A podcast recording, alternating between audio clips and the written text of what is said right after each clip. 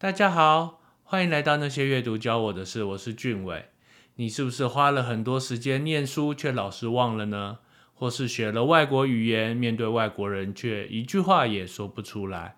甚至是看了很多同领域的相关书籍，却还是一知半解，无法与人分享呢？或者换一个角度来说，到底什么是促使人成长的关键呢？该怎么样学习才能发挥出最大的成果呢？我想更完整的表达自己的意见。我想加强谈判和业务的能力。我想在学习和工作上交出更漂亮的成绩单。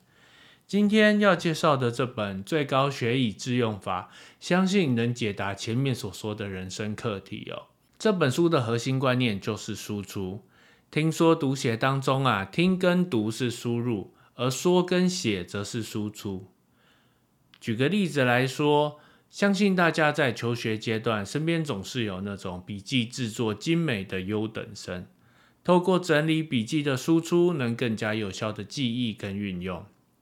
背英文单字的时候，大家会不会复诵呢？Apple 啊，Apple，Apple。比起默背啊，发出声音的记忆效果更好，就是因为说这个输出。学骑脚踏车也是一样，当身体记住时，就很难忘记。以学习来说，读课本是输入，而解题考试则是输出，或者教导身边的同学也是输出的一种哦。而人生只能靠输出改变。我自己回想起学生时代，其实输出的比例很少。书中提到，我一般人输入输出的比例大概是输入七成，输出只有三成。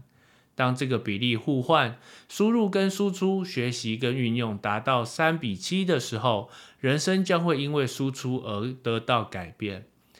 就算读了一百本书，假如完全没有输出跟行动，对真实世界来说，什么改变也没有。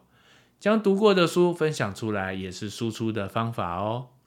输出的基本法则有四个，我觉得当中最重要的就是反馈。透过反馈才能调整哦，也就是重新检视、反省、改善、修整方向、细节调整、探究原因等等。不论成功或失败啊，都应该思考原因和理由，想办法下一次做得更好。这本书后面还分享了如何表达、如何写作、如何行动、如何提升输出力的训练方法，内容相当丰富，有相当多的细节发人省思。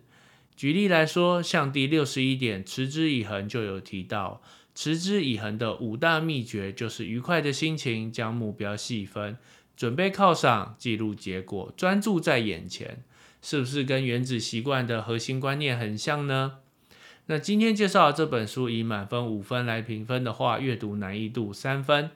这本书相当好阅读哦，每节内容大多维持在两页以内。可以趁着空档时间轻松的翻阅，执行难易度三分。这本书的内容相当容易在日常生活中执行，只要用心观察，在生活、职场中落实，输出所带来的改变，你一定感受得到。喜好程度五分哦。这本书在许多图书馆啊、实体书店都翻得到。当我第一时间翻到的时候，真的相当佩服出版社和译者的用心哦。从封面设计、插图、版面的质感，相当让人爱不释手，可以说是我这几个月最喜欢的书。我觉得这本书相当适合给学生啊、社会新鲜人啊、希望持续自我成长的人看哦。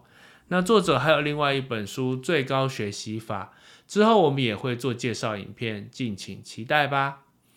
最后就来问问大家，你最近读了什么书呢？内容是什么呢？输出就从这里开始吧。